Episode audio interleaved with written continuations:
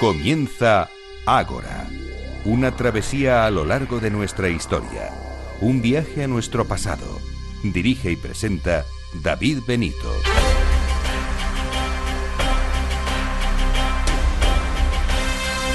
Muy buenas noches y bienvenidos a Ágora, la cita de Capital Radio con la historia. Otro sábado más aquí nos tienen celebrando la Asamblea 242, como siempre con mucha historia que nos van a ofrecer los sabios de hoy. El primer bloque nos lleva a la antigüedad con eh, Laura Castro. Nos eh, va a traer uno de esos temas que trata en su blog en las plumas de Simur, que ya es historiadora del arte, y nos va a hablar de Juan de Persia, un viajero por excelencia. Conoceremos su interesante vida. Después cambiamos de época y de continente. Nos vamos a Norteamérica para conocer la guerra franco-india, los nativos americanos y los colonos. Nos dará todos los detalles Alex Claramund, director de la, de la revista Despertaferro Historia Moderna. Y en tercer lugar daremos la bienvenida a un gran polemista. Él es profesor de filosofía, Pedro Insúa Rodríguez. Charlamos con él sobre la leyenda negra de España, si existió, si existe o no, y los nacionalismos actuales.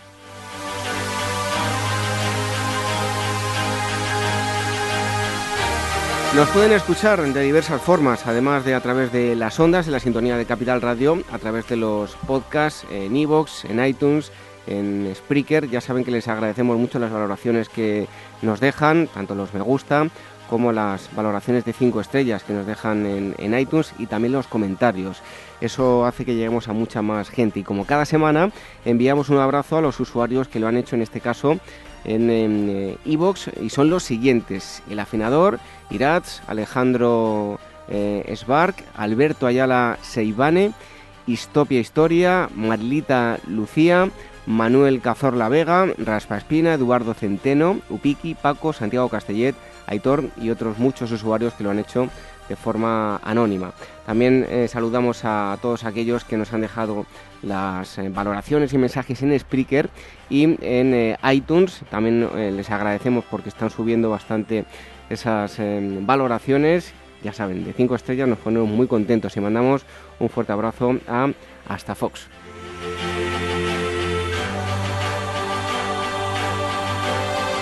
Y si nos quieren eh, contactar a través del email tenemos dos direcciones, contacto arroba agorahistoria.com y agora arroba capitalradio.es. Las redes sociales, el twitter arroba agorahistoria, facebook.com barra agorahistoria programa y telegram.me barra agorahistoria radio. Como cada semana en los controles, hoy está con nosotros Alberto Coque y a la selección musical Daniel Núñez. Recibo los saludos de David Benito. Comenzamos.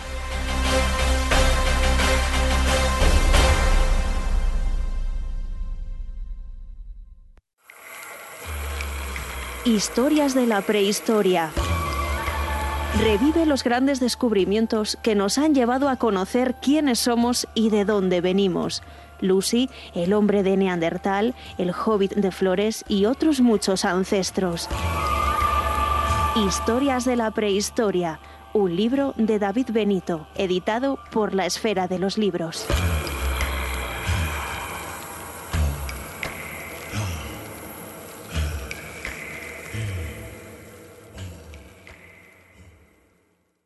Esto te estás perdiendo si no escuchas a Luis Vicente Muñoz en Capital, La Bolsa y la Vida. El riesgo italiano es de otra galaxia y sería un error eh, analítico serio confundir lo que está ocurriendo en Italia con la situación abierta en, en nuestro país. No te confundas. Capital, La Bolsa y la Vida con Luis Vicente Muñoz, el original.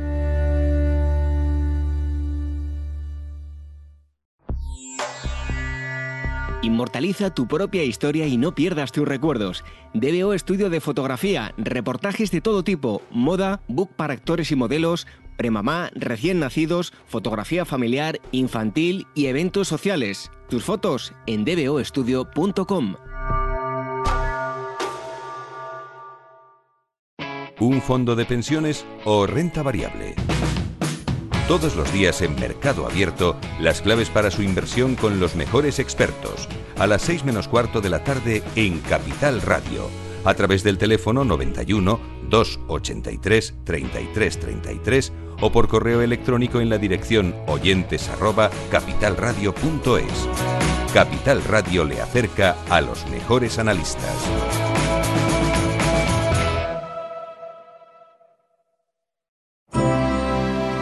Tras vencer en Gaugamela a Darío, Alejandro Magno conduce a sus macedonios hasta Babilonia y los confines del imperio persa, alcanzando las puertas de la India. Acompaña con despertaferro antiguo y medieval al macedonio en su epopeya, plagada de pueblos desconocidos, intrigas palaciegas y gestas militares que llevaron a Alejandro a las cimas de la tierra y la historia. A la venta en librerías, kioscos, tiendas especializadas y despertaferro-ediciones.com.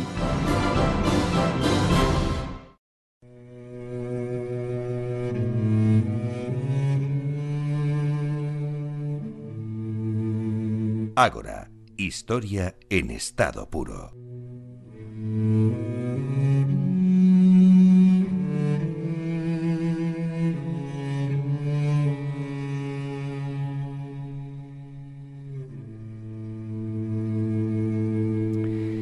Iba a haber estado con nosotros cuando hicimos el programa en, el Museo Arqueológico Nacional. Una pena porque por un día eh, estuvo, estaba ya fuera de, España y no pudo. Así que está aquí hoy con nosotros. Ella es Laura Castro, historiadora del arte, ya la conocéis eh, muchos de, vosotros con sus intervenciones sobre todo de Oriente Medio, de ese lugar tan desconocido.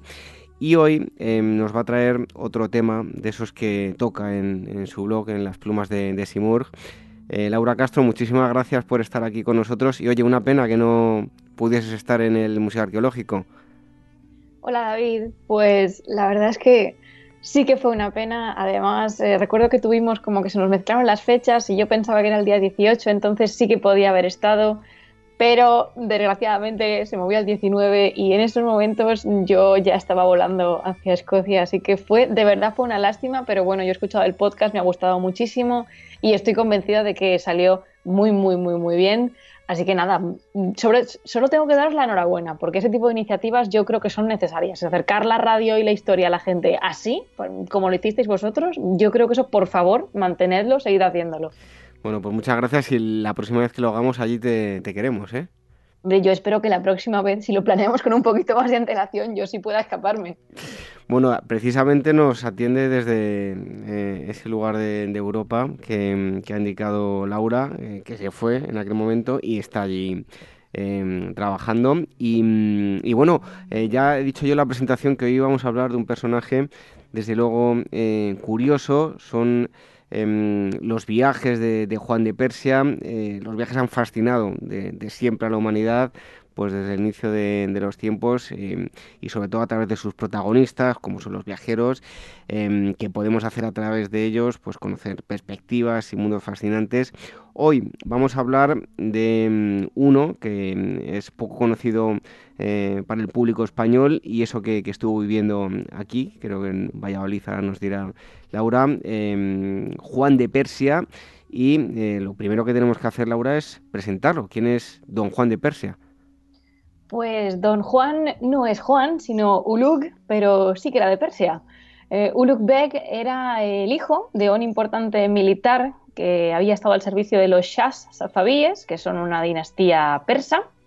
Eh, Beg creció en una familia noble, por lo tanto él era en sí mismo un noble de muy buena educación Nació, no se sabe exactamente cuándo, alrededor de 1560, y eh, bueno, su padre, como he dicho, era militar, y cuando su padre falleció, en el fallido asalto contra Tabriz en 1585, que en aquel momento estaba en poder de los turcos, Ulugh lo reemplazó y durante gran parte de su vida, la primera parte de su vida, la dedicó a, a, su carrera militar y la verdad es que le fue, le fue bastante bien y eso le, hizo ganar posición y relevancia dentro de la corte y llegó a ser una persona cercana a, los shahs, que son los, los reyes eh, persas. Oye, Laura, para entender y situar el, viaje de Don Juan hay que ponerlo en contexto. ¿Qué pasaba en el mundo en este momento? Vamos a empezar por, por Portugal, ¿no? Sí, efectivamente. Desde el siglo XV, más o menos, Portugal había establecido relaciones diplomáticas con las potencias orientales en busca de bueno, nuevas rutas comerciales y para el siglo XVI había ya rutas seguras eh, que iban desde Portugal hasta la India y pasaban por el Golfo Pérsico y la isla de Hormuz, que es una isla muy pequeñita, pero que en ese momento era un reino independiente y que era vasallo, primero fue vasallo de Persia y luego era vasallo del rey de Portugal. La idea común, es decir, la idea mm, tanto para Persia como para Portugal era cooperar para mantener a raya a los turcos otomanos, que en ese momento estaban en pleno apogeo, que atacaban los barcos y los enclaves fortificados que se habían construido para proteger estas rutas comerciales, ¿no? Además, a los persas les interesaba mantener estas alianzas porque desde 1514 más o menos se habían visto envueltos en varias guerras algunas de ellas muy crueles, que nosotros conoceríamos más, más adelante en estos conflictos como las guerras otomanos-afávidas, y se extendieron en el tiempo mm, hasta el siglo XIX. Quiero decir, estamos hablando de un conflicto, mm, mm, son guerras, son pequeñas guerras eh, a lo largo de muchos, muchos siglos. Y esa era la situación cuando, cuando nació eh, Beg, eh, don Juan de Persia, cuando nació, esa era la situación. Sin embargo, se va a producir un cambio muy importante en la política internacional en 1580, cuando aparece Felipe II y se anexiona al Reino de Portugal.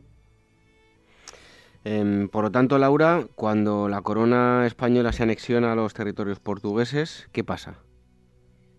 A Felipe II le seguía interesando mantener relaciones con Persia para frenar a los turcos, ¿no? Quiero decir, la historia de la corona española y los turcos, yo creo que no hace falta recordársela a nadie. Pero el problema fue que eh, desde la corte de Felipe II salieron dos embajadas y las dos acabaron bastante mal. La primera naufragó, o sea, la primera nunca llegó a Isfahan y la segunda no pudo llegar, no fue capaz de llegar a ningún acuerdo con el Shah, no, no se quedó en saco, en saco roto aquello. Sin embargo, en 1588 sube al trono de Persia el Shah Abbas I el Grande, que desde el primer día estuvo lidiando con los turcos en una de estas guerras que, acabo de comentar, ¿no? Y la verdad es que a los safavíes no les fue demasiado bien en esta guerra y en 1590 tuvieron que firmar lo que se conoce como la Paz de Estambul, que es un tratado por el que establecían la paz con los turcos otomanos, pero perdían muchísimos territorios, además de otras muchas desventajas que acarrean no estar en el bando de los ganadores, ¿no? Así que Abbas I estaba ya considerando enviar embajadas a Europa para pedir ayuda a las potencias occidentales eh, para luchar contra los turcos y claro, España era una de estas cortes muy poderosas en las que se estaba fijando. Eh, Laura, hay otro personaje que, fue de, especial relevancia para que la embajada del señor Begg se pusiera en marcha. Eh, me refiero a Anthony Shirley. ¿Nos puedes hablar de él? Anthony Shirley y su hermano Robert son dos viajeros, aventureros, embajadores y un poco sinvergüenzas ingleses que pues aparecieron en la corte de Isfahan entre 1598 y 99. Eh, especialmente Anthony eh, ya había realizado otros trabajos, otras eh, misiones diplomáticas para la corona británica y para la corona escocesa. Y bueno, de hecho se presentan ante el Shah Abbas I como primos del rey de Escocia y servidores de la reina de Inglaterra. El motivo de su viaje eh, a Persia era pues, establecer contacto con los safavíes y buscar alianzas, tanto militares como comerciales, contra, lo han adivinado todos los oyentes, los turcos. A nadie le caían bien los turcos, parece ser, en aquel momento. Y desde luego, la aparición de Shirley fue extremadamente conveniente para Abbas I, que ya estaba, ya estaba eh, considerando mandar, mandar una embajada para pedir ayuda a Europa. ¿no? Entonces, eh, aquí es cuando se firma un acuerdo y se establece una embajada liderada por dos personas. Por un lado está eh, Anthony Shirley y por, lado, y por otro lado, de parte de personal del Shah, está Hussein Ali Beg, que es, eh, era otro, otro noble y otro dignatario. Y Ulugh Beg, eh, en aquel momento que tendría aproximadamente 40 años, es nombrado primer secretario de, de esta embajada. Bueno, precisamente de, de de ese personaje, su viaje es muy largo, tiene muchas etapas diferentes. Cuéntanos por dónde pasan y, a quiénes visitan. Sí, el viaje, el viaje de Ulugh Beg es eh, bastante largo. De hecho, dura aproximadamente entre dos años y medio, tres. Em, y sí, es, muy, muy, muy largo. En julio de 1599, esta embajada se pone en marcha hacia su primer destino, que es eh, Moscú. Y tenían la intención de visitar ocho cortes distintas a lo largo de toda Europa, Rusia, Alemania, Roma, Inglaterra, Escocia, Polonia, Venecia, España y Portugal. Como digo, eh, hay, que tener en cuenta eh, cuál era el objetivo, ¿no? que era eh, presentarse ante las potencias poderosas y pedirles ayuda contra, contra los turcos. ¿no? la verdad es que el viaje está, mm, está relatado, una de las cosas más importantes eh, que creo que luego hablaremos un, poquito más en, extensión, es el diario de viajes que Ulugh eh, traía consigo, ¿no? que es la información de todo este viaje, la hemos sacado de ahí, de ese, de ese manual. Y, por ejemplo, cuenta pues cómo cuando están viajando hacia Moscú a través del, río Volga se quedan parados porque se congela el Volga y no pueden seguir avanzando. Eh, cuando llegan a cuando llegan a, Pisa, no, perdón. Cuando llegan a Florencia, el duque de Medici no está allí, tienen que ir a Pisa para, recibirle. Eh, quiero decir, pasan, pasan mil y una aventuras y de hecho es muy interesante leer las relaciones porque es, es, pues como una especie de, novela de aventuras, ¿no? Que te va contando, cuando hacen el viaje, por ejemplo, una cosa muy interesante es que en lugar, ellos llegan a Praga y en lugar de, em, perdón, me corrijo porque el, viaje tiene muchas etapas y es un poco confuso. Cuando salen de Rusia y se tienen que dirigir, a Praga, en lugar de tomar la vía terrestre, lo hacen por vía marítima, es decir, le dan, suben hasta el norte de Rusia, le dan la vuelta a Noruega y bajan. Quiero decir, hay que imaginarnos todo lo que es eso, porque el cargamento de regalos y de presentes que llevaban era muy pesado como para transportarlo por tierra y se arriesgaban a que los asaltase alguien. Entonces, esto es solo un pequeño ejemplo de todo lo que tienen que pasar hasta que, bueno, mm, completan su, epopeya. Epopeya que se quedó incompleta porque hay varias cortes que no visitan, ¿no? No van a Francia, no van a Venecia y tampoco van a Escocia ni Inglaterra. Bueno, esto es como la, vida de Willy Fox casi, ¿no? Sí, sí, esto es el, la realidad siempre supera la ficción, ¿no? Yo creo. Y de hecho, um, Beck tiene, tiene bastante de, de Willy Fox que contar. Bueno, Laura, parece que cuando llegan a Italia ahí sí que empiezan a surgir los problemas. ¿Qué, qué les pasa a los embajadores? Bueno, pues en el trayecto, justo cuando están, eh, cuando están con los Medici en Pisa y se tienen que, mover hasta Roma, efectivamente ahí empiezan las cosas a ponerse un poco complicadas. Resulta que eh, Hussein Aliber, que era el embajador persa, no lo olvidemos, porque Ulugh es secretario, no es el embajador, el señor Hussein y el señor Anthony Shirley no se llevaban especialmente bien, o eso parece, y en este viaje tienen una, pelea, una pelea muy grande porque el señor inglés acusa al señor persa de haber robado y vendido por su cuenta algunos de los regalos que el Shah Abbas había reservado para el Papa, ¿no? Y eh, la conclusión es que Clemente VIII termina recibiendo a los embajadores por separado, porque ya no se pueden ni ver, y finalmente Shirley abandona la misión diplomática y se va a Venecia él solo, mientras que eh, Hussein Ali Beg es el que eh, viaja a Génova y a Aviñón para llegar hasta España. Y finalmente es cuando en 1602 la embajada eh, persa llega a Valladolid, que decía yo al principio, a la corte de Felipe III. ¿Y qué es lo que ocurre después? Bueno, pues cuando llegan allí, eh, la verdad es que por el camino la embajada persa va perdiendo miembros musulmanes porque eh, se van convirtiendo al cristianismo poco a poco, ¿no? Y esto la verdad es que al embajador no le hace mucha gracia. Entonces, cuando llegan a Valladolid, Hussein eh, Alibek considera que ya han cumplido eh, con su misión y decide volver a casa. ¿no? Entonces eh, él se marcha, eh, va hasta Lisboa y desde allí parte por la ruta comercial establecida que pasa por el, por el Golfo Pérsico y va hasta la isla de, Hormuz, él vuelve a casa. Y de hecho Felipe III aportó una generosa cantidad de dinero para financiar su, su regreso, ¿no? Pero la verdad es que tampoco es tan fácil porque mientras está en Mérida, uno de los miembros que todavía estaba con la embajada es eh, apuñalado y asesinado. Entonces Usain tiene que volver a presentar el caso frente al virrey de Portugal, luego lo mandan a Valladolid otra vez mm, para entrevistarse con el rey y finalmente ya en 1602 pues ya, se, ya se marcha, vuelve, vuelve a Persia a la que probablemente llegó en verano de 1602 y ya le presenta su informe eh, al Shah. Em, Laura, ¿cuándo se da el cambio de Ulugh Beg a Juan de Persia? En este mismo año, probablemente, eh, porque, bueno, yo he dicho que Hussein Ali Beg eh, vuelve a Persia, pero Ulugh Beg se quedó en España. Y se quedó en España porque tanto él como su sobrino se habían convertido al cristianismo en Valladolid. Y de hecho, una cosa súper interesante es que el patrocinador de, bueno, la patrocinadora del, viajero persano, su madrina para convertirse al cristianismo, es Margarita de Austria, es decir, es la reina en persona. Entonces, cuando se convierte, en 1602 se le da un nuevo nombre, se le llama Don Juan de Persia, y bueno, y él se, queda, se queda aquí como para, eh, para seguir trabajando al servicio de la corona española. Bueno, eh, don Juan de Persia va a escribir un, libro, que ya lo citabas antes, un libro muy importante, las relaciones. Háblanos un poco de ellas y bueno, cómo se escriben y, por qué resulta tan importante. Este libro eh, surge del propio diario de viajes que he comentado antes, que llevaba Ulugh Él va escribiendo a lo largo de toda su epopeya europea lo que va pasando.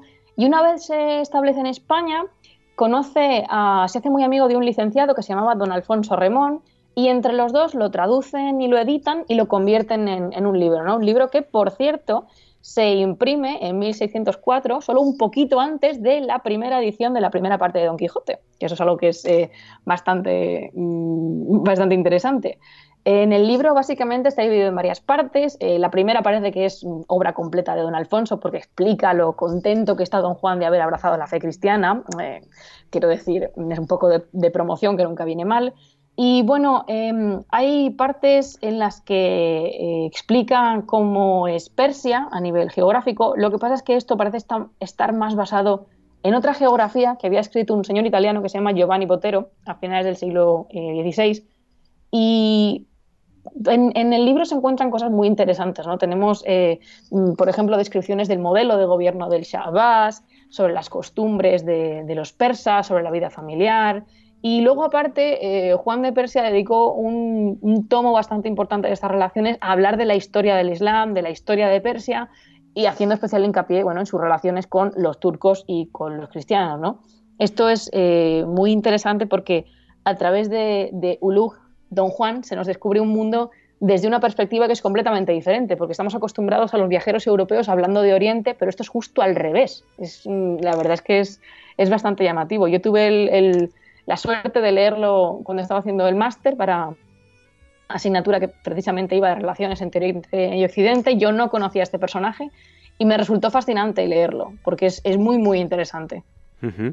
Sin duda, Laura. Pues em, el final de nuestro protagonista de, hoy, digamos que no es demasiado agradable. ¿Qué fue lo que le ocurrió?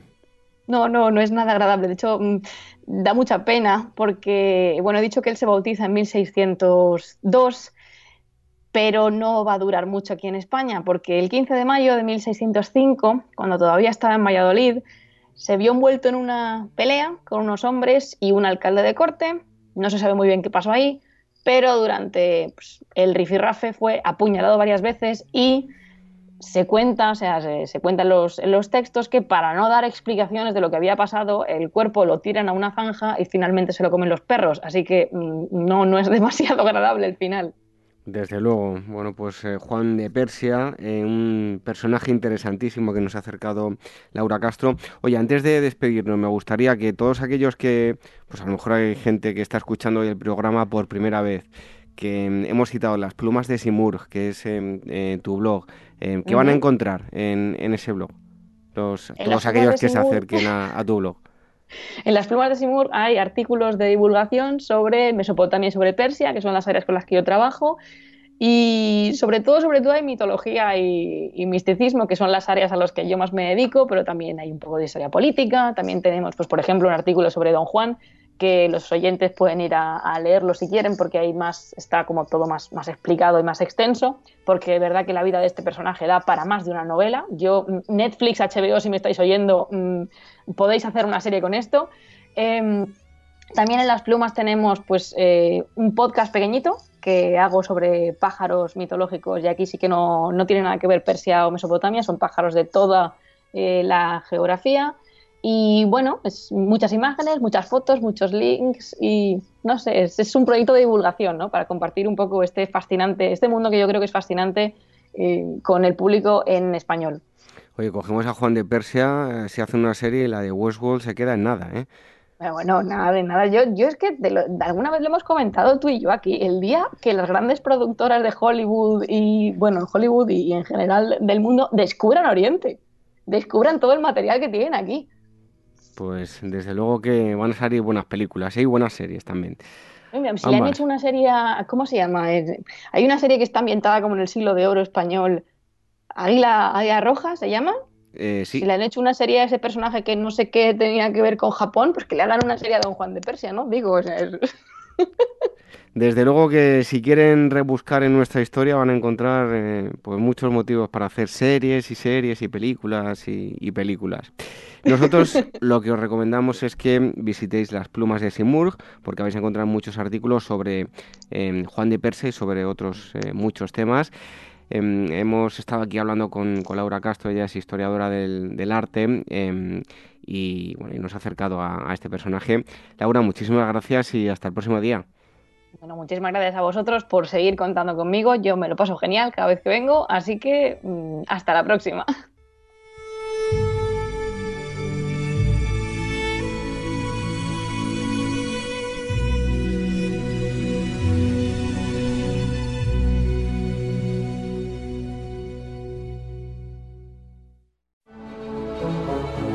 Y Zeus libró de sus cadenas abrumadoras a sus tíos, los uránidas, a quienes habían encadenado sus padres en un acceso de demencia, y correspondieron ellos en este beneficio y le dieron el trueno y la blanca centella y el relámpago que hasta entonces había escondido la gran Gea en su seno. Y desde aquella sazón, confiando en sus armas, Zeus manda en los hombres y en los dioses. Con estas palabras pertenecientes a la teogonía de Siodo, Pausanias Viajes Arqueológicos y Culturales nos propone una nueva experiencia de viaje por Grecia del 4 al 13 de julio, un recorrido diseñado para descubrir los mitos y la cultura material de la cuna de nuestra civilización, filosofía, historia, arqueología, patrimonio, cultura, etc. Más información escribiendo a info.pausanias.com en el teléfono 913555522 o a través de su página web pausanias.com. ¿Sabes cuál es el mejor dial para escuchar Capital Radio? Tu móvil. Ya tienes disponibles las versiones de iOS y Android de Capital Radio. Y si quieres escucharlas en tu coche, lo tienes muy fácil. Empareja el Bluetooth de tu coche con tu móvil o tableta, entra en la app de Capital Radio y ya lo tienes. Escucha Capital Radio en digital. Y si te preguntan qué escuchas, no lo dudes. Capital Radio.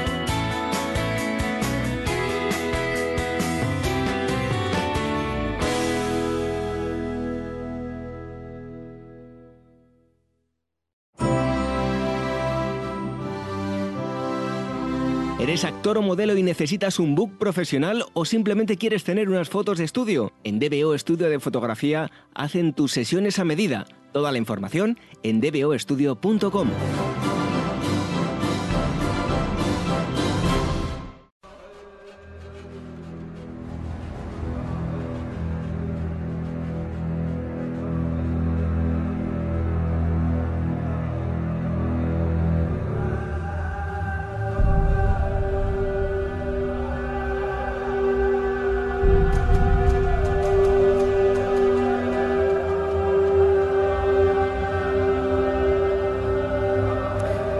Vamos a surcar en los próximos minutos en suelo norteamericano para conocer un conflicto global que mm, eh, transcurrió, eh, como digo, en suelo norteamericano y con unos protagonistas, con los eh, colonos, pero también con los nativos americanos. Hablamos de la guerra franco-india y para hablarnos de todo ello tenemos al director de Despertaferro, Historia Moderna, él es Claramund. Este es el tema que mm, aparece en el 1.34 de Despertaferro. Alex, muchísimas gracias por estar aquí un día más en Ágora Historia. Hola, muy buenas. Un placer, como siempre. Bueno, la guerra franco-india, como ya decía yo, em, antes de entrar en, profundidad en el tema, sitúanos temporal y geográficamente, además de bueno, hacernos una introducción de, en qué consistió el conflicto.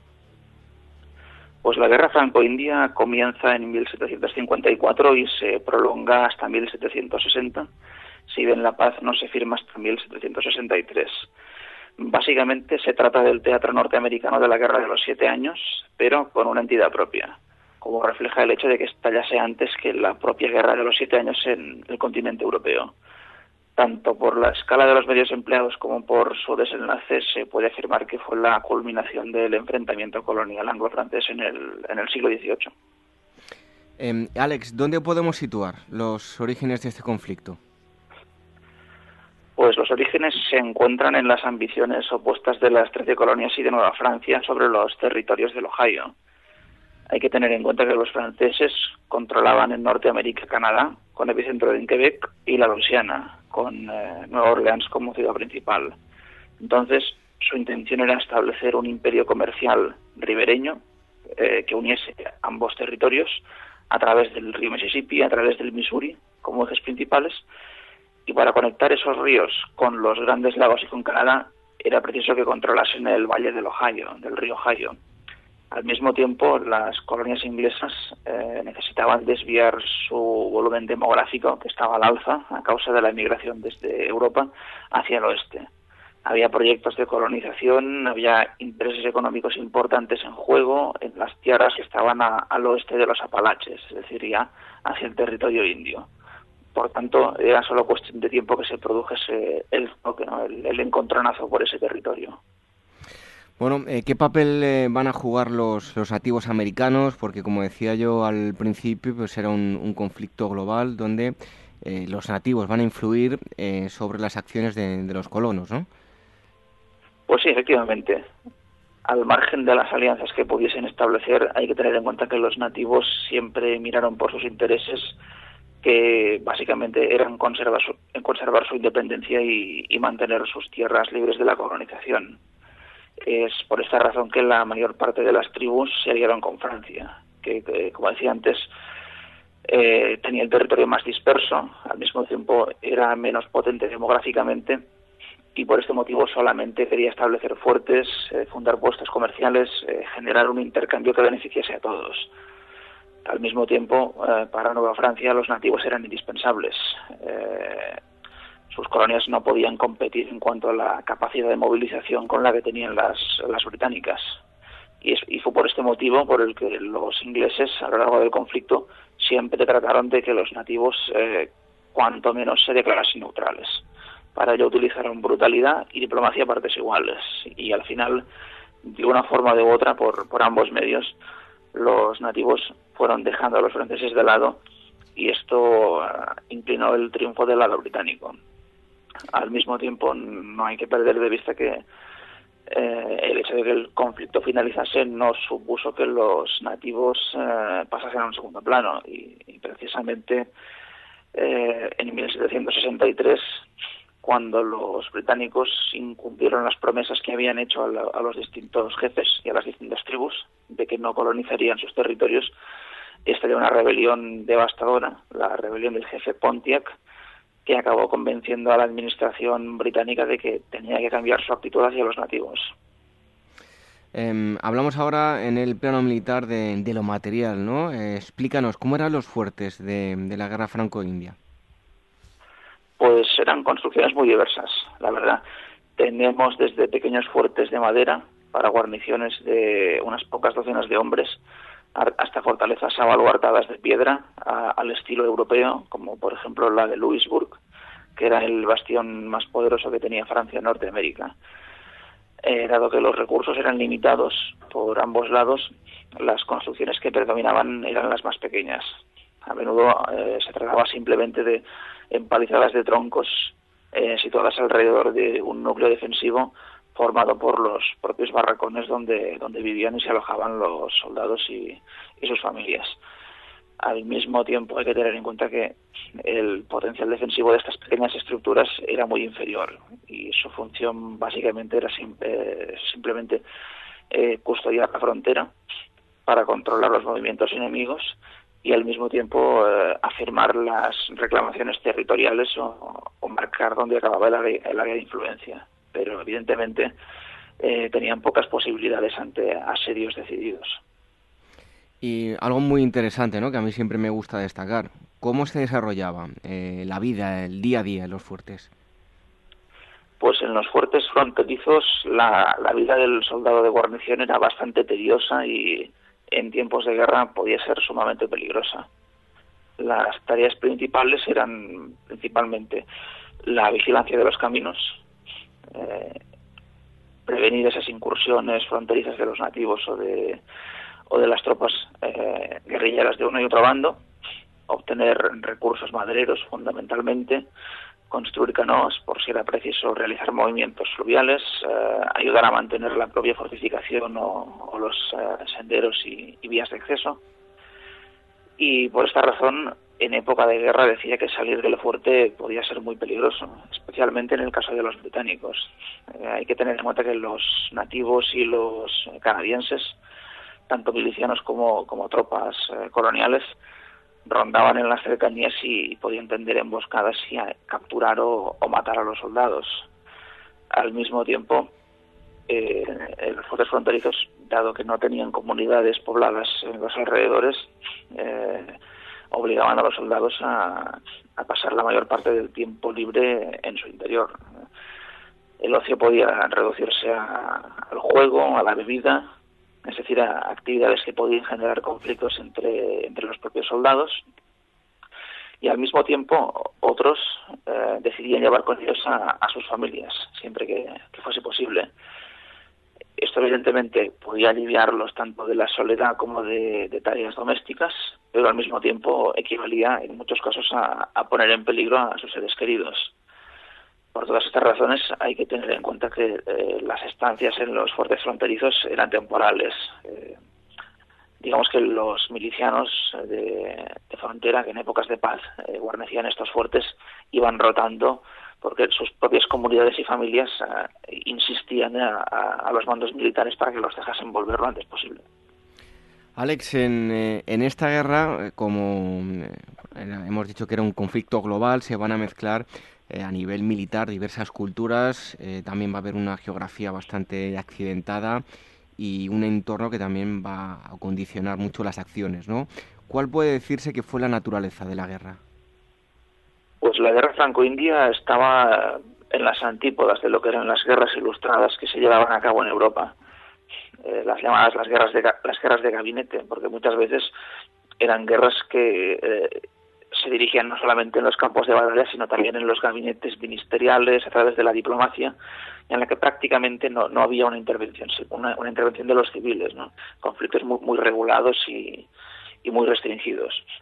Todo esto no sucedía en América en el, continente americano la población civil sufría los extremos del conflicto de forma directa.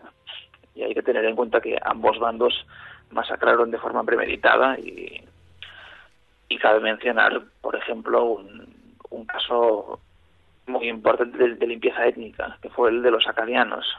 Los, los británicos, las autoridades británicas decidieron deportar a, los miles de habitantes francófonos de la región de Acadia para, por un lado, llevarlos hasta la Louisiana y por el otro, repoblar esas tierras con sus colonos. Eh, lo que buscaban era reducir eh, una actividad guerrillera, prevenir unas eh, incursiones fronterizas dentro de una lógica militar, pero que evidentemente trasladaba el peso de la guerra de forma brutal hacia los civiles. Y al mismo tiempo hay que tener en cuenta que la estrategia en los aspectos de, combate y de operaciones militares era muy distinta. No solamente por las distancias, que evidentemente eran mucho mayores que las europeas, sino por el, aspecto logístico y por las fuerzas disponibles, tanto a partir de la capacidad de reclutamiento como por el propio potencial económico. En este sentido, antes de que los británicos decidiesen centrar sus recursos en las colonias, a partir de 1758, eh, hablamos de una guerra en muchos aspectos era una guerra de guerrillas. Los elementos más importantes eran las fuerzas que conociesen el terreno, que pudiesen, que pudiesen realizar eh, incursiones rápidas, y es por esto que en los primeros años la ventaja fue de los franceses. no solamente tenían el concierto de los nativos, sino que al mismo tiempo habían desarrollado unas fuerzas coloniales, las uh, compañías uh, de la Marine, las compañías francas de la Marina, que no solamente en términos organizativos eh, eran muy proclives a este tipo de guerra, puesto que se organizaban en compañías en lugar de en regimientos, sino que al mismo tiempo conocían muy bien el terreno y, los integrantes solían hablar lenguas nativas y, tener relaciones con esos grupos. Hablabas antes de, los fuertes, pero hay un enclave eh, que es de vital importancia a nivel arqueológico. Se trata del fuerte William Henry. Eh, este fue excavado en la década de los 50 eh, descríbenos eh, cómo es el fuerte. Pues este fuerte eh, hay, que decir que eh, durante mucho tiempo, a pesar de su importancia en el conflicto, estuvo prácticamente abandonado y, desconocido. Y solamente fue a raíz de su papel relevante en El último mohicano, la novela de James Fenimore Cooper, que acabó pasando a un primer plano y eh, quedó su huella en la memoria colectiva. Eh, básicamente el fuerte es una construcción cuadrangular con bastiones de tierra en las esquinas y, barracones en el centro del perímetro. En ese sentido, es una construcción estándar que, es muy característica de los fuertes que a partir de la década de 1750 fueron proliferando en, las colonias eh, norteamericanas. Efectivamente, en los años 50 se empezó a excavar, se realizó una excavación inicial eh, principalmente de cara a conocer los detalles eh, sobre la estructura del fuerte, sobre los materiales de construcción, para realizar una, una reconstrucción con fines turísticos. Eh, realmente las investigaciones más importantes son de la década de los 90 del siglo pasado y de, y de principios de, los años 2000. incluso hoy en día se sigue investigando. ¿no? En este sentido, el fuerte ha proporcionado muchos detalles, no solamente sobre la vida diaria de las tropas, tanto a través de los, de los enseres que se han encontrado en las excavaciones bajo los barracones, en los restos que aparecen tanto en el cementerio próximo como en, un vertedero cercano. Hablamos de restos de armas, de, equipos, eh, restos de animales que permiten conocer la dieta de los soldados y cuestiones parecidas y al mismo tiempo, evidentemente, se, se conocen muchos detalles sobre el asedio a partir de, los fragmentos de proyectiles, de las armas que se han encontrado en la zona, etcétera. Bueno, además, como nos decías, eh, hoy se sigue excavando allí, se sigue investigando y se ha convertido en una atracción turística, ¿verdad? Eh, sí, sí, efectivamente. Eh, lo cierto es que hay zonas donde aún no se ha excavado, hay aspectos que están por descubrir, como por ejemplo el, escenario de la famosa masacre de, la guarnición después de su rendición.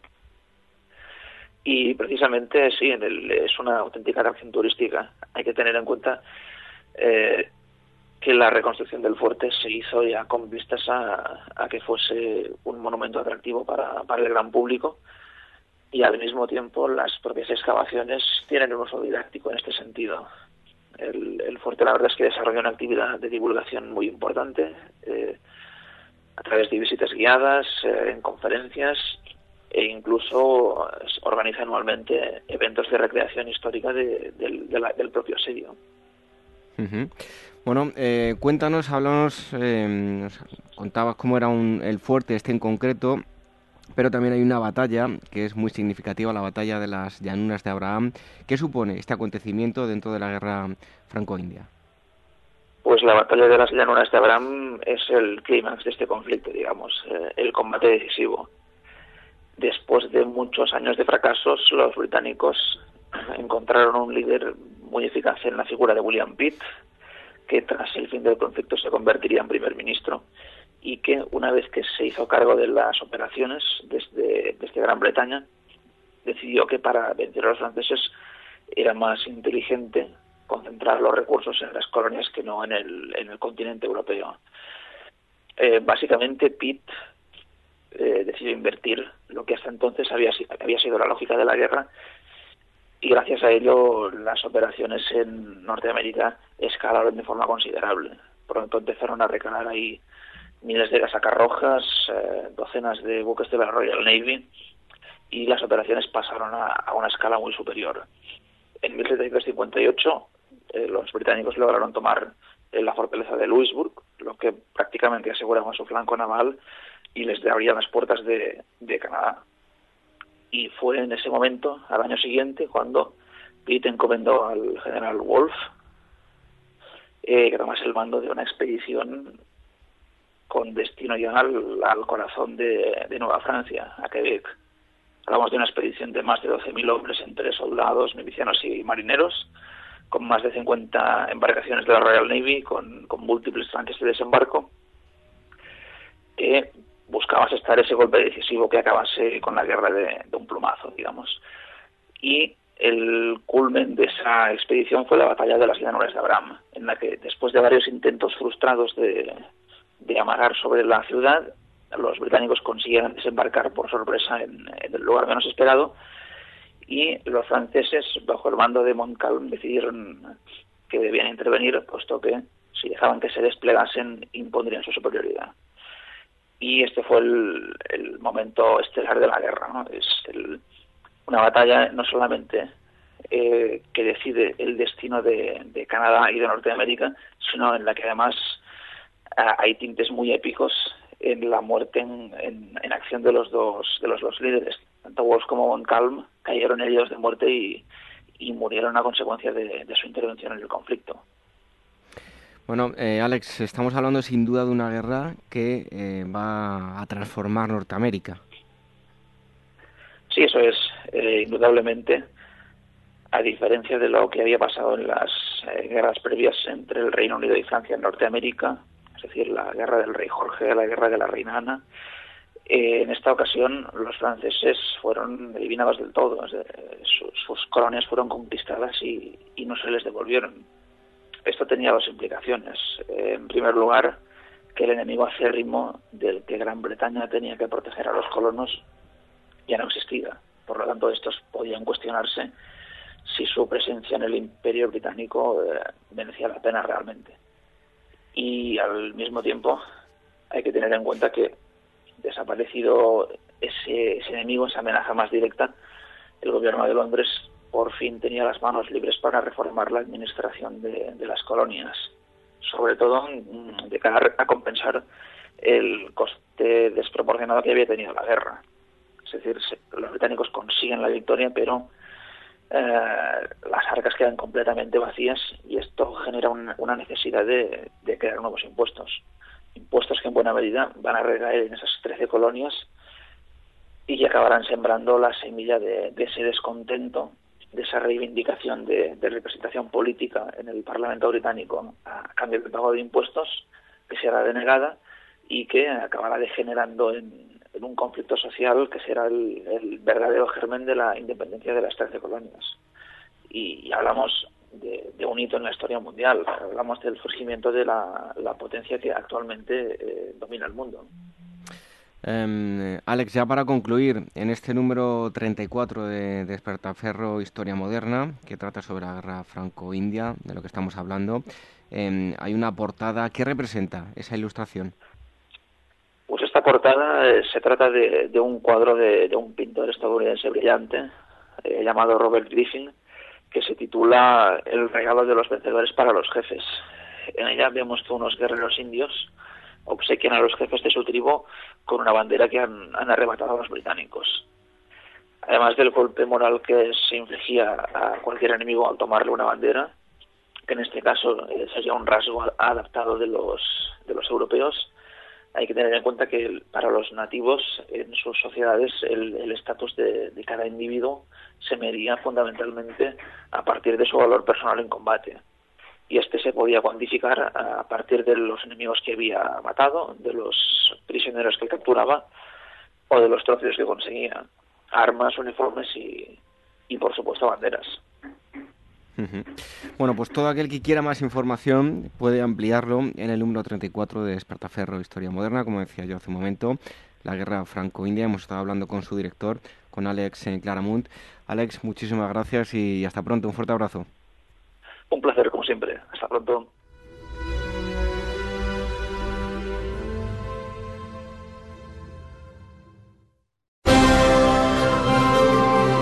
En la primavera de 1938 las tropas sublevadas logran alcanzar el Mediterráneo, la República Española queda partida en dos. Descartando la ocasión de dirigirse a Barcelona, Franco opta por lanzar su ofensiva contra Valencia, en un terreno abrupto y tenazmente defendido.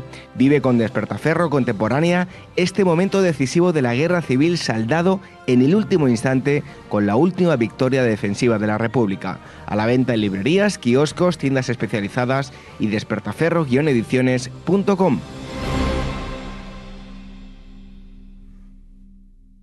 ¿Harto de tertulias políticas y de quienes lo saben todo?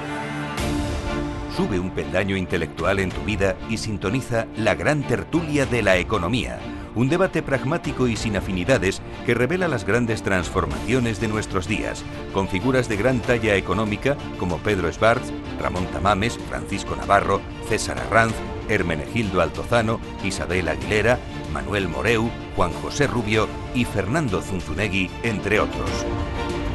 La gran tertulia de la economía, cada mañana a las 8 y 20 en Capital, La Bolsa y la Vida, con Luis Vicente Muñoz.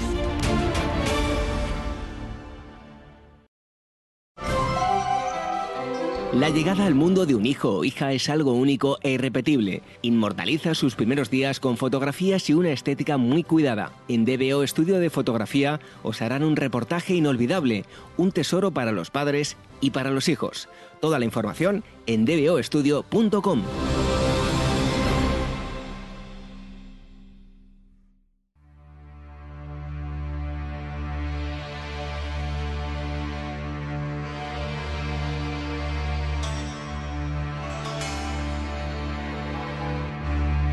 Ágora, historia en estado puro.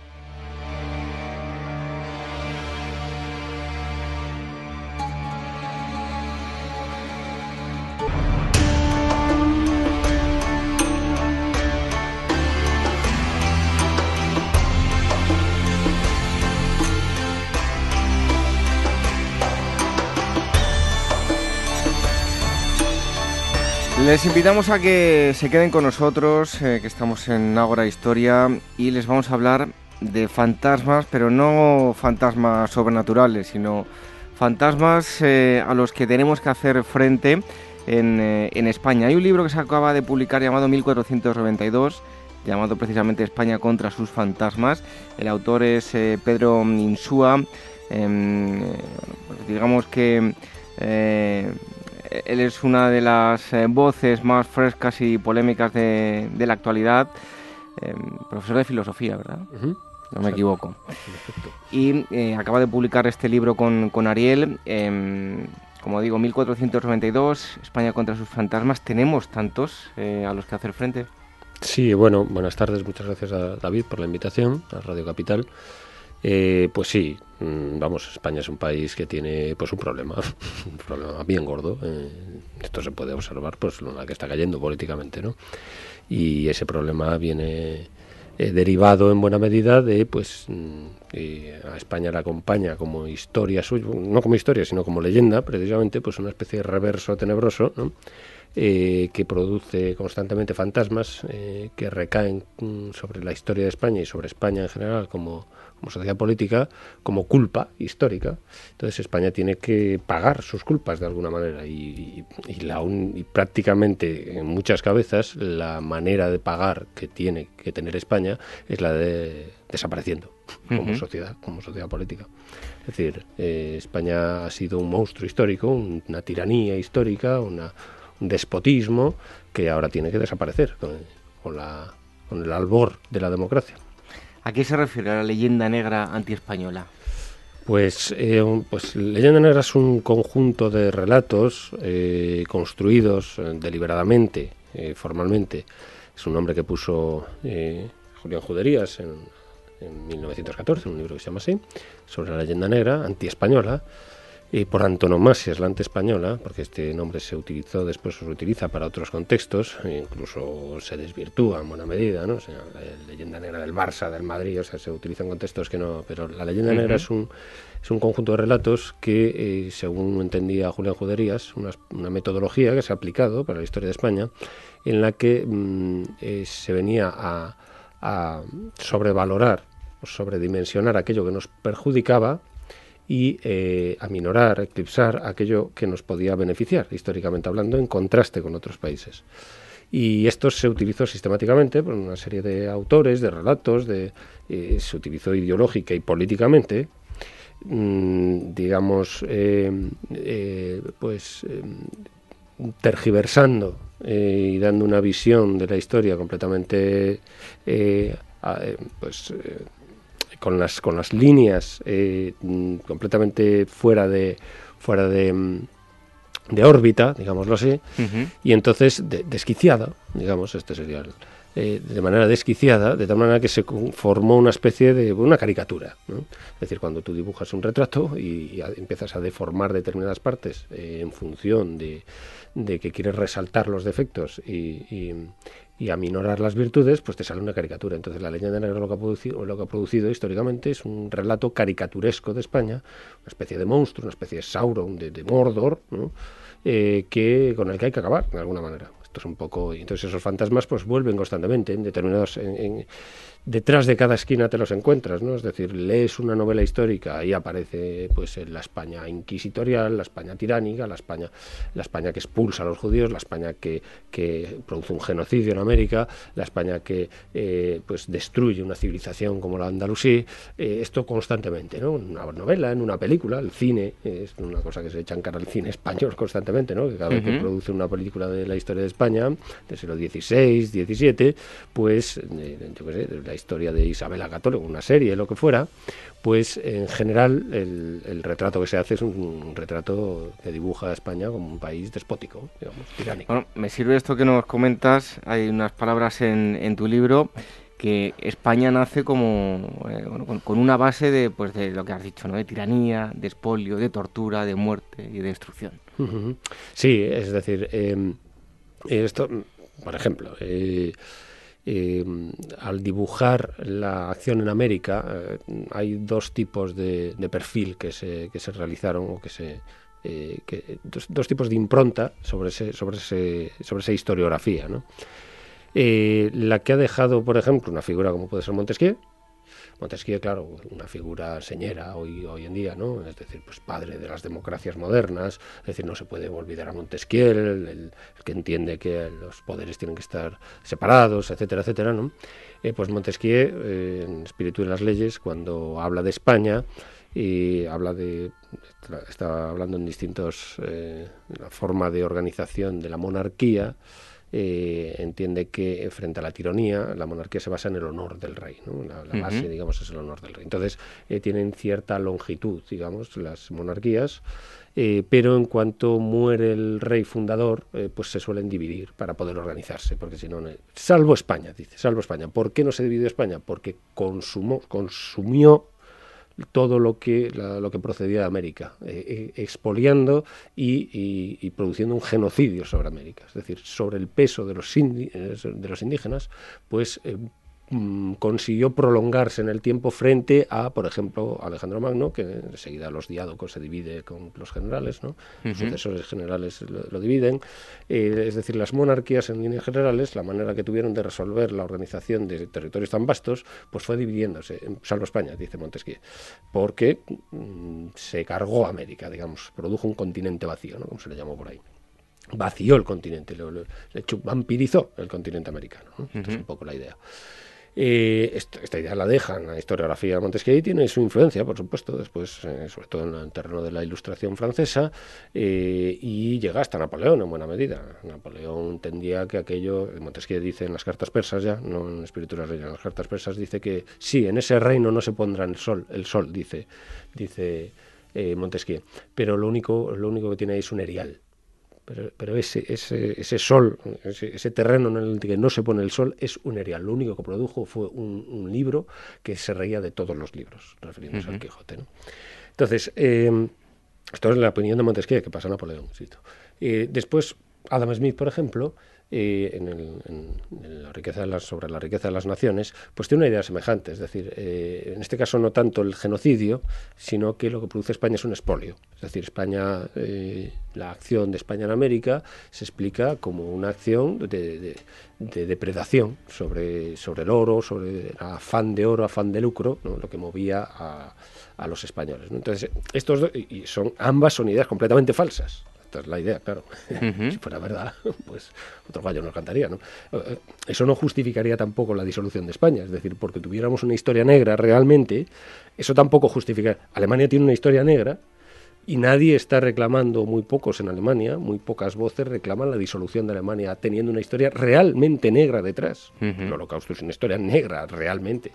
Sin embargo, eso no conduce a Alemania a la disolución. Sin embargo, aquí tenemos una leyenda negra, no una historia, porque en cuanto, cuanto te acercas al trabajo histórico, el trabajo de archivo, el trabajo real, eh, manejas pues el, el, archivo histórico nacional, manejas, o sea, te enfrentas a los documentos realmente, la, leyenda negra se disuelve, es, es inconsistente, es insostenible, no soporta un análisis histórico la leyenda negra no lo soporta. Entonces, eh, claro, cuando se habla de América, por ejemplo, como un espolio, pues para empezar, por ejemplo, las cifras que da Rosenblatt, como, no como un espolio, sino como un genocidio, por ejemplo, ¿no? Pues eh, Rosenblatt, un libro del año 1945, no antiguo, pero las cifras valen porque además tiene una, una metodología muy, muy ingeniosa. Es un tío argentino, Rosenblatt, Ángel Rosenblatt, que no es español que quiera. Entonces, este hombre eh, calcula, hace sus cálculos, la población americana eh, en 1492 y después, cómo se va reduciendo la población indígena. ¿no? En 1492, cuando llega Colón, el 100% de la población americana es indígena, lógicamente, ¿no? salvo, salvo Colón y los que llegan con él. Entonces, eh, hay unos 13 millones de personas en la zona en la que España va a imperar. Unos 13 millones de personas.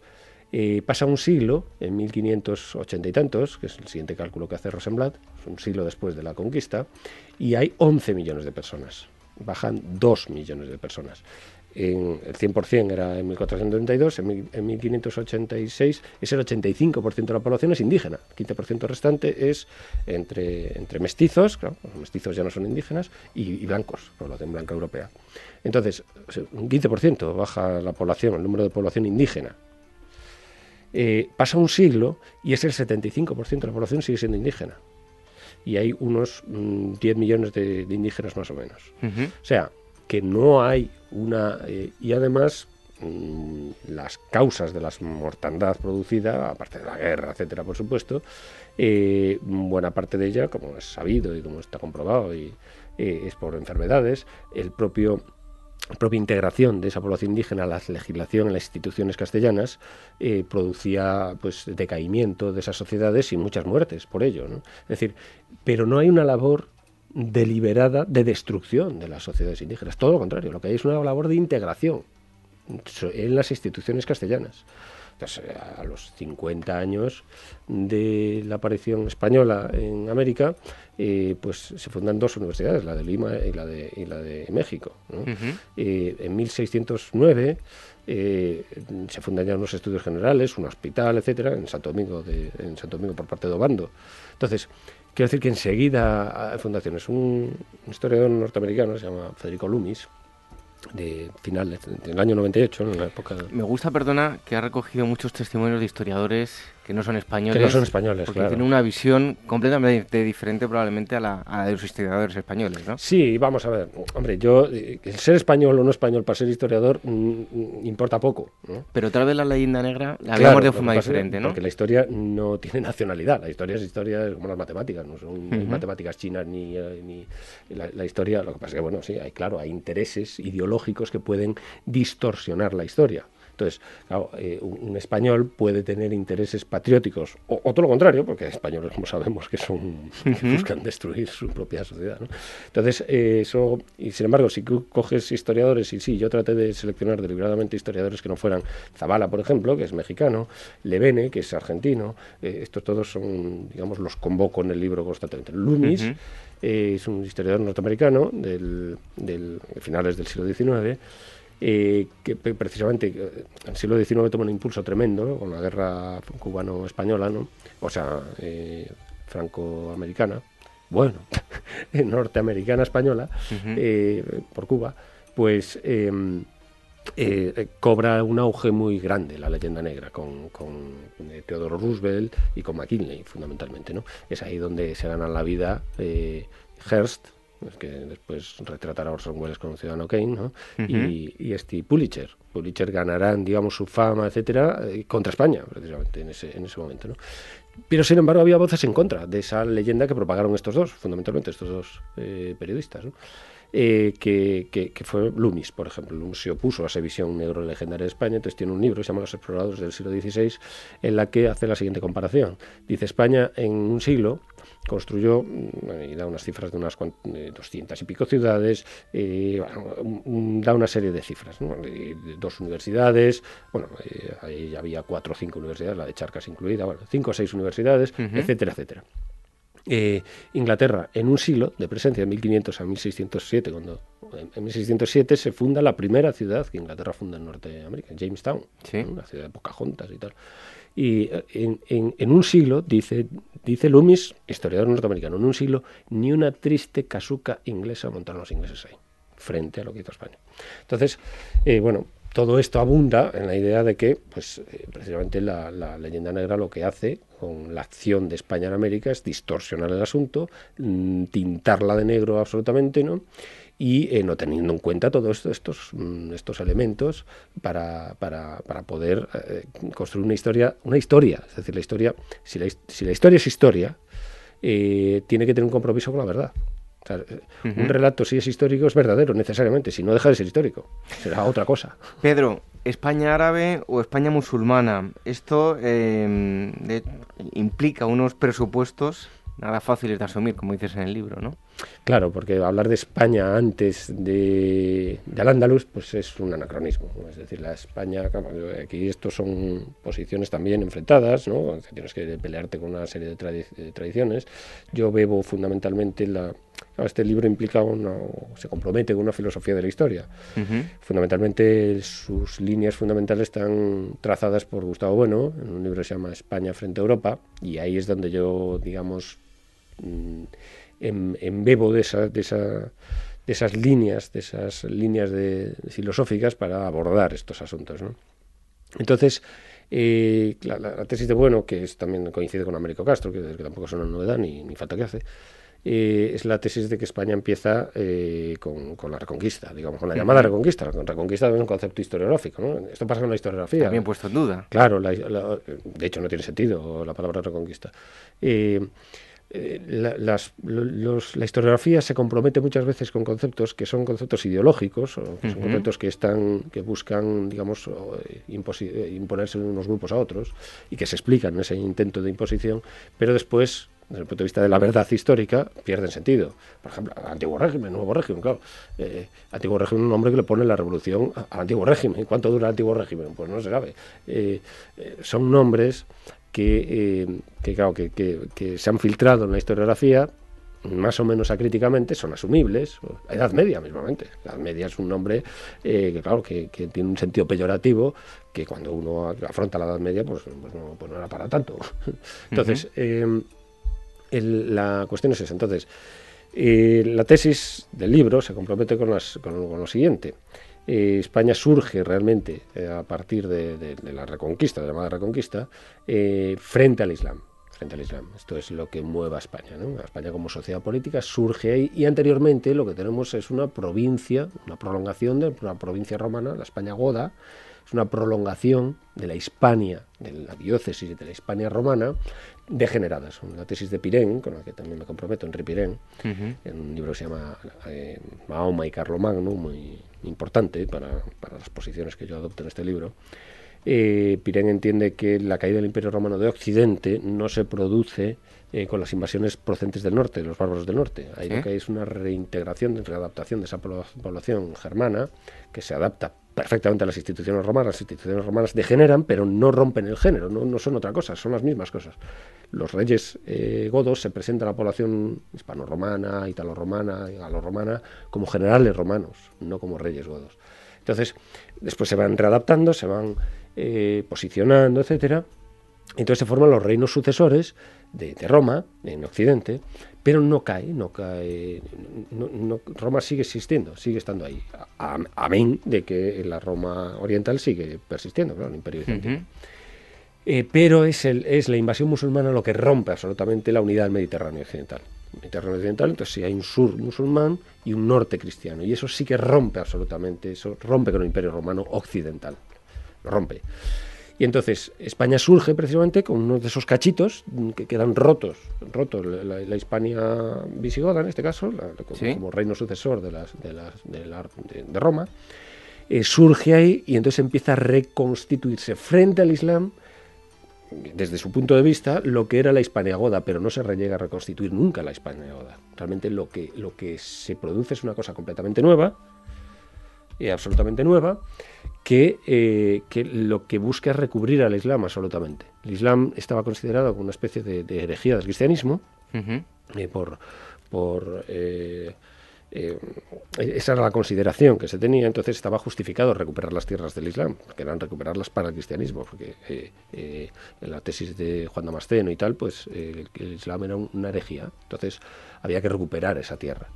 Entonces, en el empuje eh, por parte de los reyes sucesores de, ya no de los visigodos, ya no hay una continuidad, por ejemplo, Pelayo no se considera un rey visigodo, se supone que es heredero de los visigodos y tal, pero, pero los nombres cambian, ya no son, ya no son Vitizas, ni Rodrigos, ni nada, son Alfonsos, Ramiro, después los de León, ¿no? Ramiros, eh, y después los de Castilla, Sanchos, etcétera. Entonces, eh, se rompe esa continuidad, se funda Oviedo como, como ciudad imperial, y a pie de igualdad con Carlomagno, por ejemplo. Es decir, eh, no subordinado a Carlomagno, sino a pie de igualdad. Eh, y, después, y después las zonas de Cataluña, las zonas del Pirineo, pues también van, van, van empujando hacia el sur, empujando hacia el sur y, eh, por ejemplo, el concepto de marca hispánica, que muchos, muchos catalanistas actualmente, muchos historiografía catalanista, que no es historiografía, claro, el invento catalanista acerca de la historia, eh, como si fuera un concepto administrativo, marca hispánica, y no fue así. No existió tal marca hispánica ni siquiera como noción administrativa por parte de, del Imperio Carolingio. Entonces, lo digo esto porque mm, más, Artur Más, hace poco dijo que ellos eran descendientes de los carolingios y que tenían más que ver con, el, con, con Aquisgrán y tal y cual que con Toledo y tal. Entonces, eso está completamente tergiversado, precisamente por, esto que te digo. Entonces, ahí eh, cristianos, tanto los núcleos llamados núcleos de resistencia, en la cordillera cantábrica como en, los Pirineos, pues empujan, empujan con la idea de restaurar el Islam. O sea, de restaurar el cristianismo frente al Islam, con Santiago como, como emblema. Sí. Y, bueno, y ahí surge España. Es ahí donde surge España. No antes. Antes, pensar que antes. Entonces, claro, hablar de reconquista, por ejemplo, ya no, ya no tiene sentido, pues ya no es una reconquista. No estás reconquistando nada. Estás conquistando de nuevas algo. Me llama la atención, bueno, me parece curioso, ¿no? Eh, hablas del mito de Al-Ándalus contra España eh, y hay unos aspectos importantes. Eh, citas a la Alhambra luminosa, ilustre y musulmana frente al Escorial oscuro, tétrico católico. Católico, claro, sí, esta es la idea. Es decir, eh, Al-Ándalus en principio es una categoría historiográfica.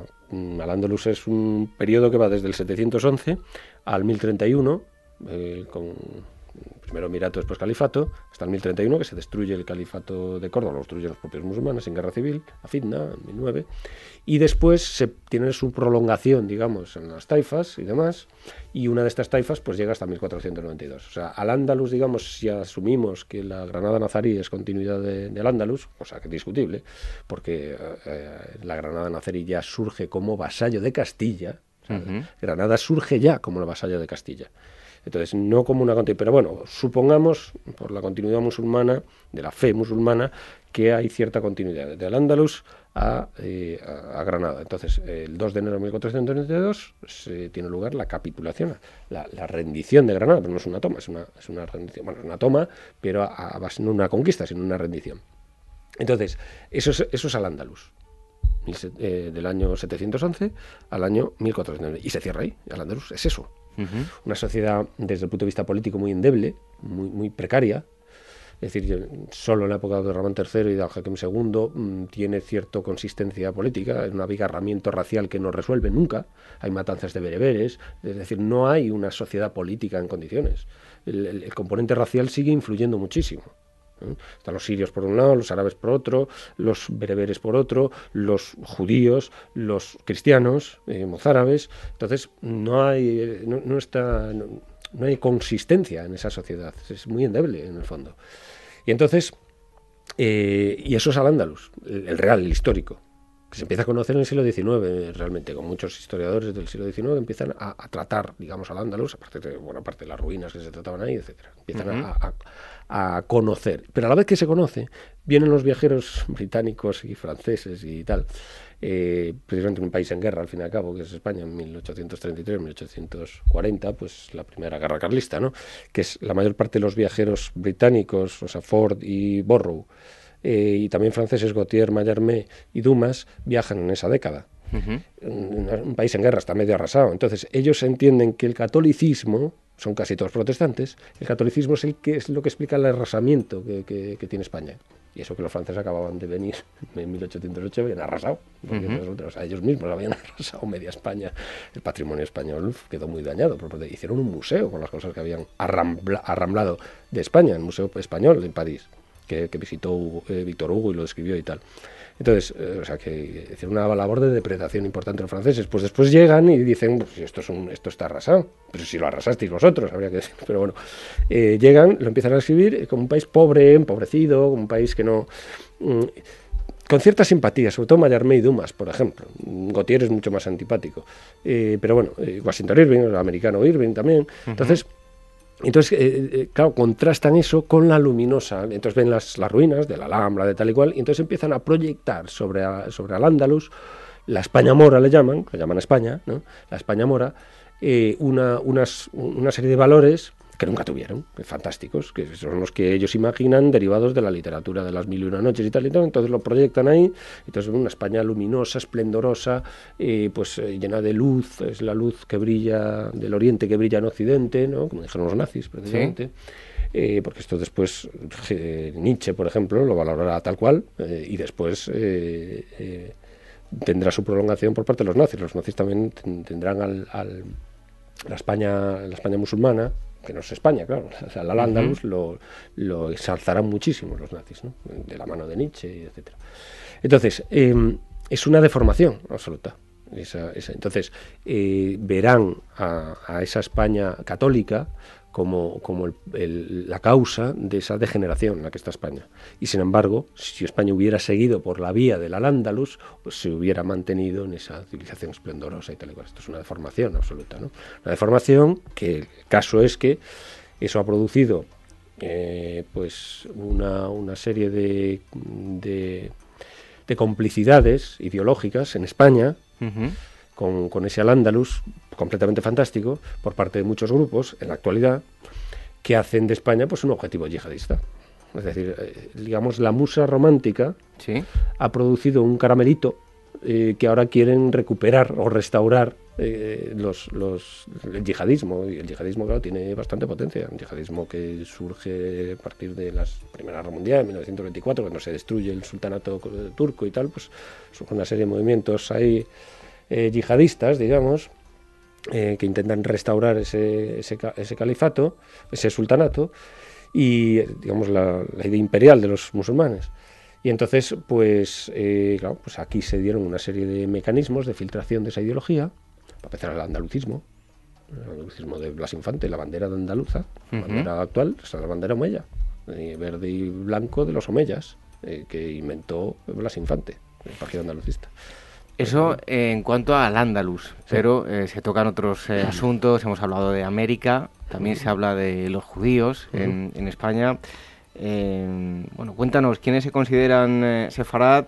Eh, y es incorrecto decir que o ver la expulsión de los judíos como una manifestación de, odio, incluso ver algo racial en ello, ¿no? Claro, no. La categoría, eh, primero, el judaísmo es una confesionalidad, como el islam y como, y como el cristianismo. Entonces, eh, la categoría racial asociada a los judíos es un producto del siglo XIX. Entonces, es de nuevo un anacronismo. La única manera de, hablar de razas allí era la raza, la raza del pecado, la, raza de Satanás. Entonces, eran infieles, eso sí y entonces eh, eh, eran infieles, pero no en sentido racial. Es decir, la categoría racial aplicada al judío es una cosa muy tardía, muy reciente. Entonces, eh, allí no es eso lo que está funcionando, funciona otra cosa. Primero, las tres religiones, digamos, en cuanto que conviven, más bien conmueren, ¿no? Hacia el otro, en, la península ibérica, cuando se produce esto, que es precisamente con el empuje cristiano, pues se van esas bolsas de población que persisten, en, la, que se mantienen en la fe judía o en la fe musulmana, pues se van incorporando, más o menos, más o menos integrando. Y según avanza el cristianismo, de la misma manera que cuando avanzaron los musulmanes, en 711, pues tampoco pueden arrasar. O, se convertía la población, o si no se convertía, en el caso de los mozárabes o los judíos, pues se les imponía un impuesto. O sea, tan intolerantes eran unos de en cuanto confiesas la religión cristiana, en cuanto te confiesas cristiano, estás siendo intolerante con los otros dos. Estás la verdad del cristianismo, en cuanto afirmas la verdad del cristianismo, y como cristiano, si lo eres, pues la tienes que afirmar, lógicamente, si no, no dejas de ser cristiano, eh, estás afirmando la falsedad de las otras dos. O sea, las religiones, por su núcleo doctrinal, son incompatibles unas con otras. Son incompatibles. Tú afirmas la, verdad del cristianismo, estás negando la verdad al judaísmo y al islam, necesariamente, y no puedes hacer otra cosa. Eso de, no, bueno, vamos a... No, no, es que es así, es imposible. Si no dejas de ser cristiano, eso es otra, es otra cosa, claro. Si lo dejas de ser, pues ya está. Pero eh, entonces, eh, la, la intolerancia es mutua. Es decir, acusar al cristiano de ser intolerante es tan absurdo como acusar al musulmán o al judío de ser intolerante, porque ambos son, los tres son intolerantes unos con otros y, ya lo digamos con los paganos, o sea, con los que no son que son los indios que aparecen después, ¿no? en 1492. Entonces, eh, los, con el avance de la reconquista, de la, de la conquista cristiana, pues eh, además de los musulmanes que van quedando, los, moriscos, quedan los judíos. Y los judíos al principio son esclavizados y tal, pero después son incorporados por su, eran muy mañosos, determinadas partes de los judíos, no todos, eh, las cuestiones administrativas, financieras, entonces los van incorporando y eh, se van incorporando como propiedad de los reyes, como eh, los judíos tienen un privilegio, que son, que son servi regis, son, están, son instrumentos del rey, o sea, son un tesoro real. Por eso cuando se les ataca a los judíos después en determinadas ocasiones es sobre todo cuando se debilita la monarquía, cuando porque haya problemas de sucesorios, por ejemplo, minorías de edad de los reyes o, luchas entre ellos, por ejemplo Enrique I, de Enrique II de Trastámara y, Pedro I, cuando tienen rivalidad por el trono, pues ahí digamos, los judíos se convierten en, un objetivo de, los, de cada uno de los rivales eh, porque atacan eh, al otro en, su tesoro. Y, parte de ese tesoro son los judíos. Entonces, por ejemplo, Enrique de Trastámara pues ataca la judería eh, toledana. Cuando llega aquí tal y cual, ataca. Y además eh, desprecia a Pedro I por judío, por estar en manos de los judíos.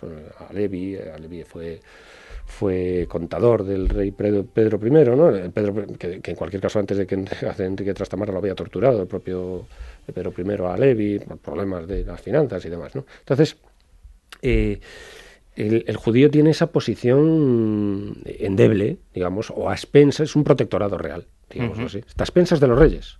Y es el único protector que tiene. Como, como salga esa protección por las razones que sean, eh, los judíos están a expensas del populacho, digamos, eh, cristiano, que generalmente que tiene muchas reservas y muchos recelos de la población judía, porque son muchos de ellos son recaudadores de impuestos, etcétera. Entonces mm, tienen mucho recelo en cuanto hay algún tipo de irregularidad por parte de los reyes o algún abuso o lo que sea, pues caen sobre la población judía.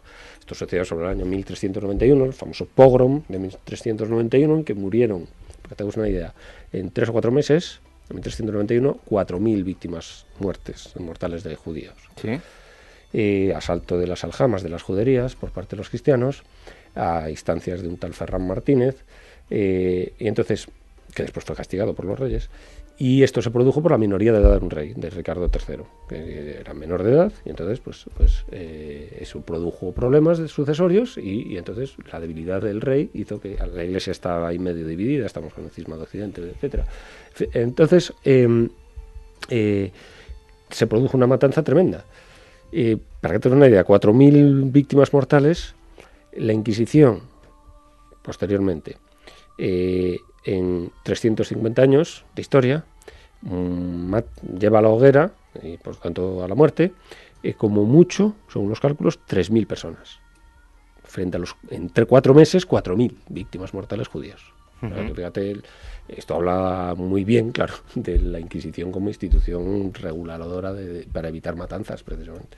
Que son todos los temas que se tocan en el, en el libro 1492, un libro que está editado eh, por eh, Ariel y el autor Pedro Isua ha estado aquí con, nosotros. Tenía aquí preparadas muchas eh, cosas que tocar, pero bueno, no ha dado tiempo que lo descubran los eh, oyentes en el libro, que es un libro también muy reflexivo, donde se citan también eh, otros muchos autores y, y, que da mucho que pensar, desde luego.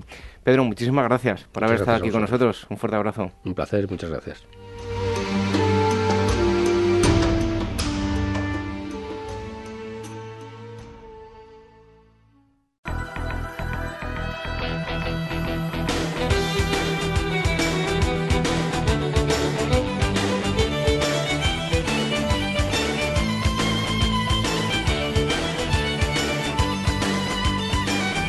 Antes de terminar el programa, como siempre, las efemérides históricas, eh, tal día como hoy, un 9 de junio de 1886, en Baviera, el conde Kraft, ministro de Asuntos Exteriores, destituye a Luis II de Baviera tras haber ordenado este el encarcelamiento de los miembros de su gabinete a instancias de Bismarck. Y también un 9 de junio, pero de 1870, fallece en em, Gathering Place, en Reino Unido, Charles Dickens, escritor inglés de novelas con alto contenido de denuncia social y algunas dosis de humor e ironía, como pueden ser las inolvidables Oliver Twist, Cuento de Navidad, David Copperfield, Historia de dos ciudades, Grandes esperanzas o Tiempos difíciles.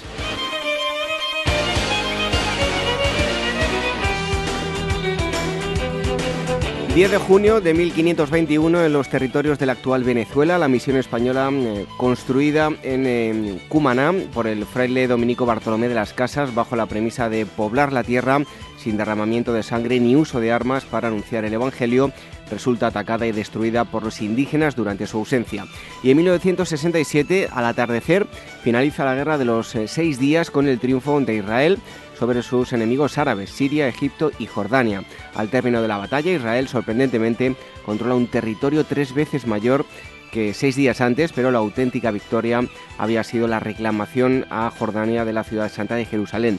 La ONU eh, fuerza a los líderes árabes a aceptar un eh, alto el fuego y en agosto se reunirán para discutir el futuro de Israel, de donde saldrá una defensa cerrada y celosa de los derechos del pueblo palestino en los territorios ocupados por Israel. El coste de esta guerra relámpago y según las cifras oficiales disponibles será de 21.000 muertos, 45.000 heridos y 6.000 prisioneros.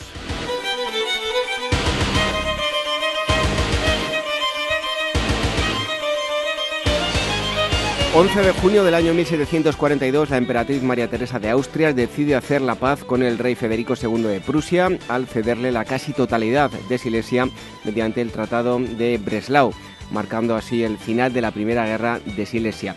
Y en el año 1902, en Serbia, el ejército da un golpe de Estado y asesina a los reyes Alejandro I y su esposa. El príncipe em, propuso a Karayorjevic, em, es proclamado monarca.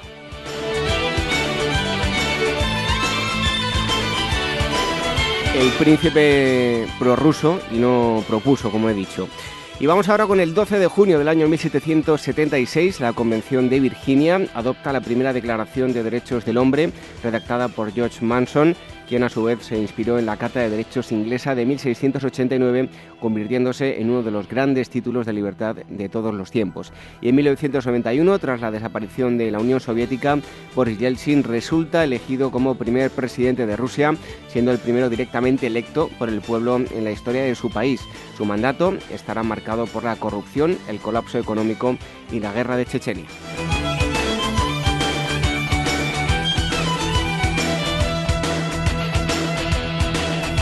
13 de junio del año 313 en eh, Nicomedia, actual Izmir, en Anatolia, Turquía, el emperador romano Flavio Galerio Valerio Liciniano Licinio publica en el, que será más tarde conocido como Edicto de Milán, admitiendo la libertad de culto de todas las religiones en los territorios del imperio.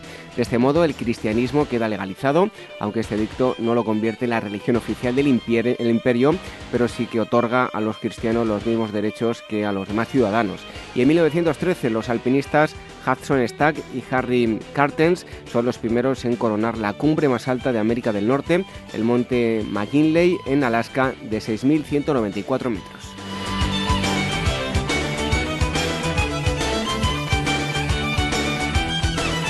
...14 de junio del año 1645... ...en eh, Naseby, en el transcurso de la Guerra Civil Inglesa... ...el eh, New Model Army del Parlamento comandado por Oliver Cromwell y Thomas Fairfax, derrota a los partidarios del rey Carlos I, mandados por el príncipe Ruperto del eh, Palatinado.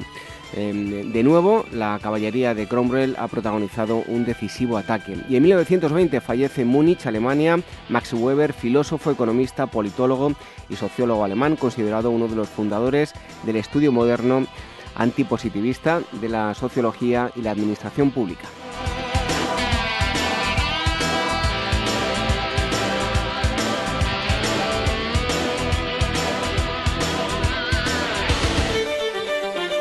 Y terminamos con el 15 de junio del año 1900, 1094, perdón, el actual España y tras más de 17 meses de sitio a la ciudad de Valencia, Rodrigo Díaz de Vivar, el Cid campeador, conquista la citada localidad y se mm, posesiona del gobierno durante cinco años hasta su muerte por unas fiebres el 10 de julio de 1099. Y en 1977 en España, tras 40 años de dictadura, se vota en elecciones libres. Ningún partido obtiene mayoría absoluta, aunque la Unión de Centro Democrático, con Adolfo Suárez a la cabeza, formará gobierno.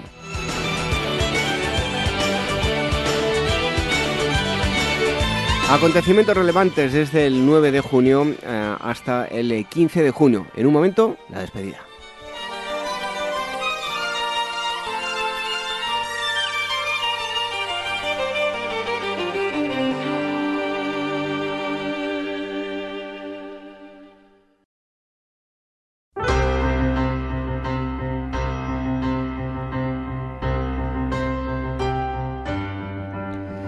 Marchamos esta asamblea 242, la que hoy estamos celebrando.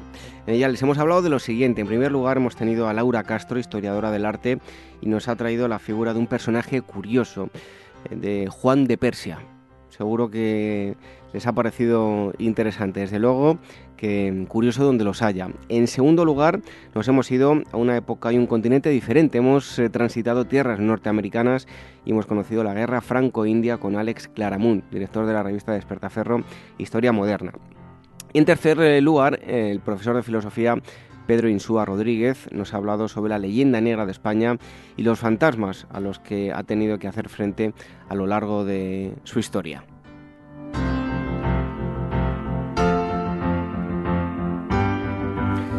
Todos los días lo decimos, eh, les agradecemos todas las valoraciones que nos dejan en los podcasts, en Evox, en iTunes, en eh, Spreaker. Son eh, diversas formas de escucharnos, también a través de la sintonía de Capital Radio todos los sábados a partir de las 22 horas y les agradecemos pues todos los mensajes, valoraciones, me gusta que nos dejan. Eh, iremos mandando saludos a todos aquellos que, lo hagan porque eso hace que lleguemos a, mucha más gente. Así que les animamos a que sigan con ello y se lo agradecemos. Las redes sociales, el Twitter, arroba agorahistoria, facebook.com barra agorahistoria programa y telegram.me barra Agora Historia Radio. Y el email para contactar con nosotros tenemos dos direcciones, agora.capitalradio.es y contacto arroba Nos marchamos hoy con una frase de Concepción Arenal. Dice así, el tedio es una enfermedad del eh, entendimiento que no acomete sino los ociosos. Buenas noches, hasta el próximo sábado. Sean felices.